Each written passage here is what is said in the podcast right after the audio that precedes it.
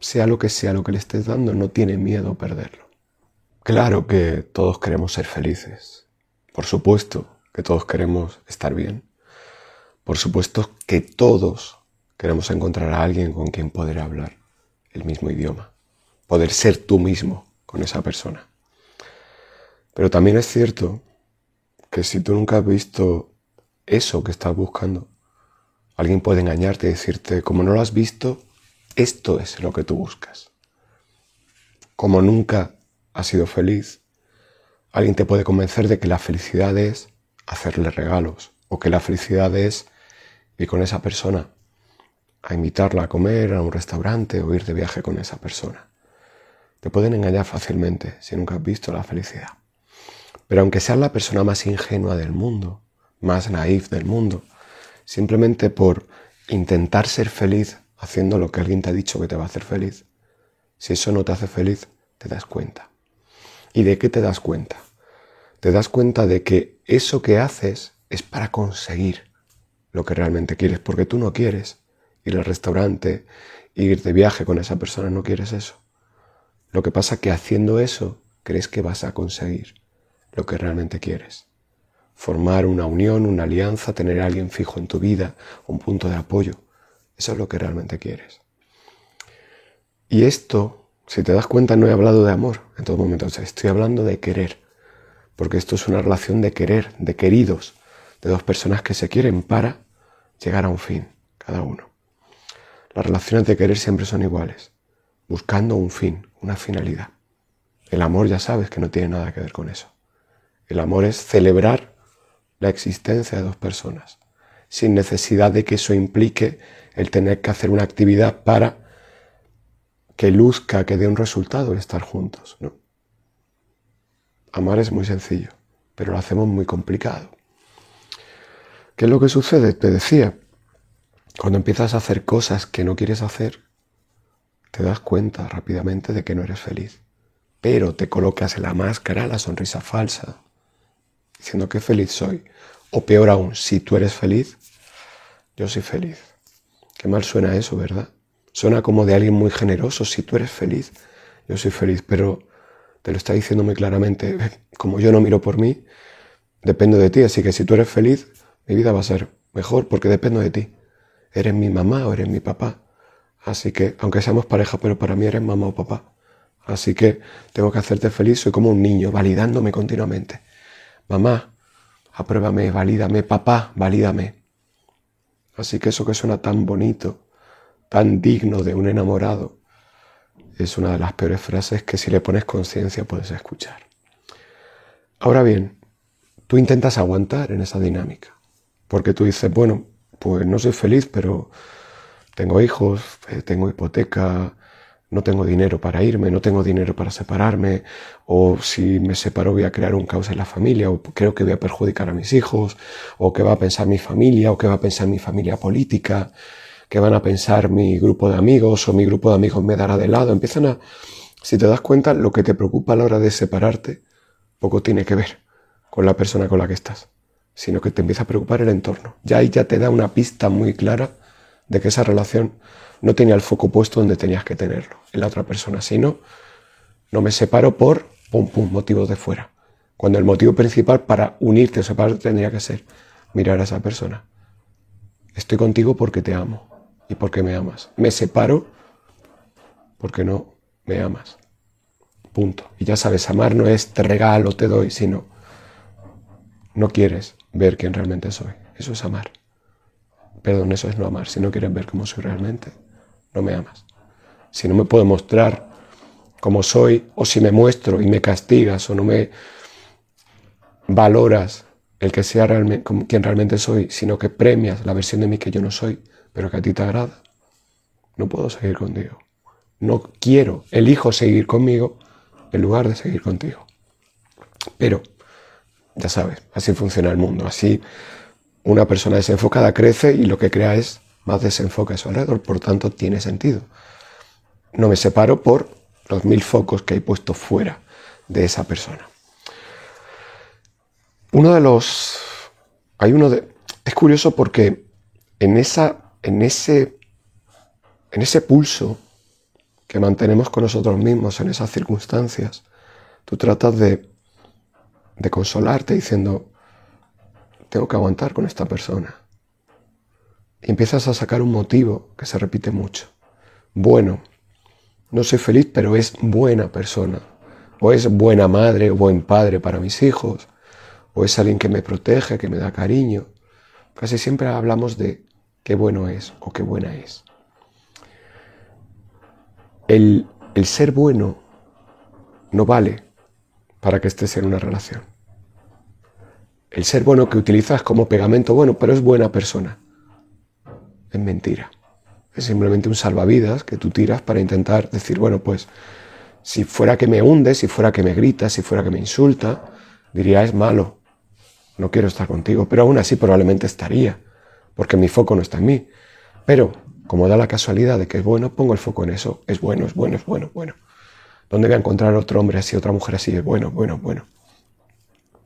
Y eso funciona hasta que encuentras a alguien que no es bueno, sino que es mejor en un aspecto concreto. Probablemente en el sumatorio no tiene por qué ser mejor que la otra persona, pero si es mejor en lo que tú deseas y en lo que carece el otro, te vas directamente. Por tanto, el ser bueno es, es una pantomima que tú te cuentas.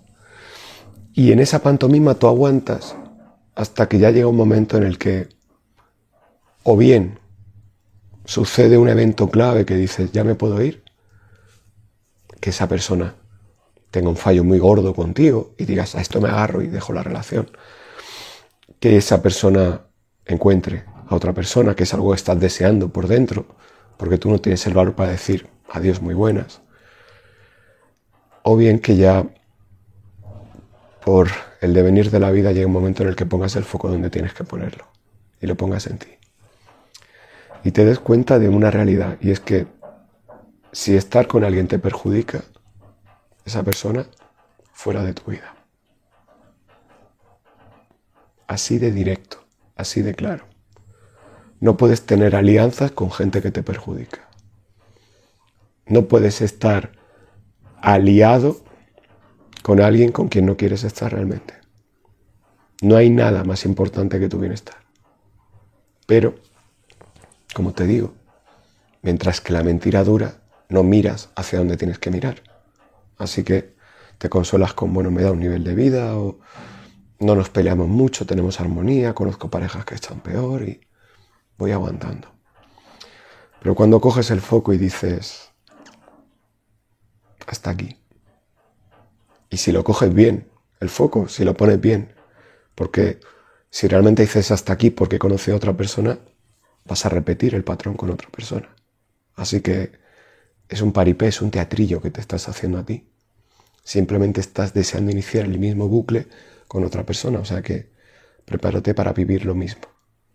Como no has cambiado la versión de ti que conecta con esas personas, vas a repetir la misma relación.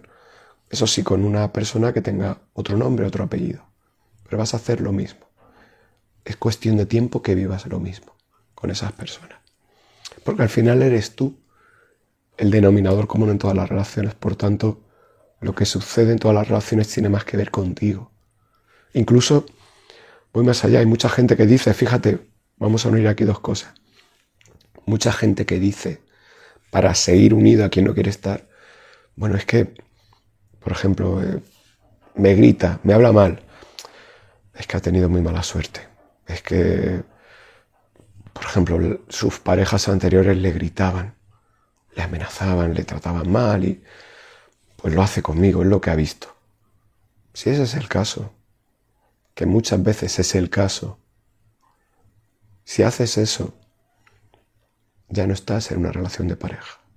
Porque ves a tu pareja no como un igual, sino como alguien por debajo de ti. Pobrecito, pobrecita, no es capaz de dar más de sí.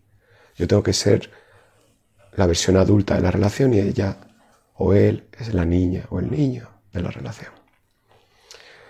Si esa persona tuvo relaciones, si tu pareja tuvo relaciones anteriores con personas incorrectas que le trataron mal, que le gritaron, que le hicieron tener una visión del mundo que no es aquella que tú crees que es la visión del mundo al que tú perteneces, si tú crees que todas esas relaciones hacen que tenga una visión distorsionada de ti, aún así debes de dejar a esa persona.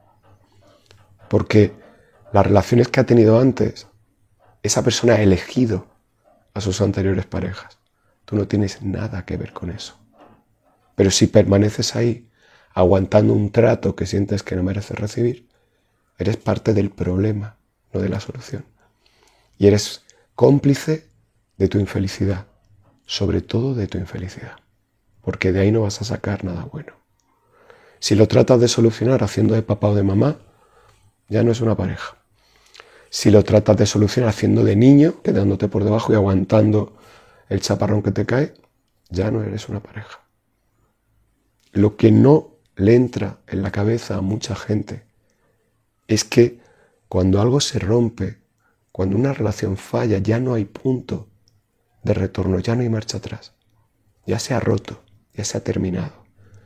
Si tratas de juntar las piezas de esa relación para que parezca la misma relación, pero formada por piezas rotas, es diferente. Tú sabes que es diferente, pero te engañas, diciendo volvemos a estar juntos, pero no sabe igual, no se siente igual. ¿Por qué? Porque esas piezas que has juntado son piezas rotas, unidas. Y muchas veces está unido todo eso por la conveniencia, por la necesidad, por el momento, pero no por el amor. Por eso tienes que entender que cuando una relación se rompe, se ha roto. Eso es lo que le cuesta entender a la gente. Y a fuerza de no entenderlo, se exponen a agarrarse a esa relación continuamente, convirtiendo su vida en un camino lleno de espinas que ellos pisan continuamente. Si te das cuenta, salir de esto tampoco es tan complicado. Es tan sencillo como cuando a ti te pone un plato de comida, voy a un restaurante, pido sopa y me ponen carne. No, no, he pedido sopa. Ah, disculpa, te traigo tu sopa. Las relaciones puedes aplicar esa misma lógica. Eh, empezamos la relación y nos tratamos bien y de pronto me tratas mal. ¿Por qué? ¿Por qué me tratas mal? No. Eso no es lo que es nuestra relación. Si tú me tratas mal, esto se termina. Me tratas mal, adiós. Muchas veces te sigues engañando y dices, bueno, es que me trata mal porque tiene mucho estrés, sus parejas anteriores, no es capaz de tratarme mejor, pero en mitad de una bronca, de pronto le suena el teléfono a esa persona y deja de gritarte para decirte, perdón, es mi jefe. Sí, sí, dígame. Y muy educadamente habla con esa persona. Y eso te tiene que servir para darte cuenta de que no es que esa persona no sea capaz de hablar bien, porque lo está haciendo con su jefe. Lo que no es capaz es de mostrarte amor. A su jefe no le muestra amor. Con su jefe tiene un interés, es una relación de querer. Quiero llegarme bien con mi jefe porque me da dinero por mi trabajo. Y el dinero es el vehículo para llegar a mi destino. Tener comida, ropa, tranquilidad, lo que corresponda. Contigo no tiene esa relación. ¿Por qué crees? Sea lo que sea lo que le estés dando, no tiene miedo a perderlo. Así que mira, pon el foco en ti y piensa qué estás poniendo en esa relación. Porque sea lo que sea, lo que pones no está siendo valorado. Así que aunque pongas lo mejor de ti, no se siente como lo mejor. Así que deja de hacer el idiota. Pon el foco en ti y empieza a tomar las riendas de tu vida. Hipnosis para superar una ruptura, hipnosis para romper ataduras e hipnosis de desapego son las tres hipnosis principales, junto con vivir sin miedo y pensamientos negativos que te van a ayudar más en este tipo de situaciones. Y si deseas trabajar tu situación de un modo personalizado en consulta privada conmigo, ya sabes que la consulta es únicamente a través de videollamada de Zoom. Si deseas ir a consulta, visita la página web empaconas.com, consulta privada y tienda, tienes toda la información. Muchas gracias por estar aquí un día más. Chao.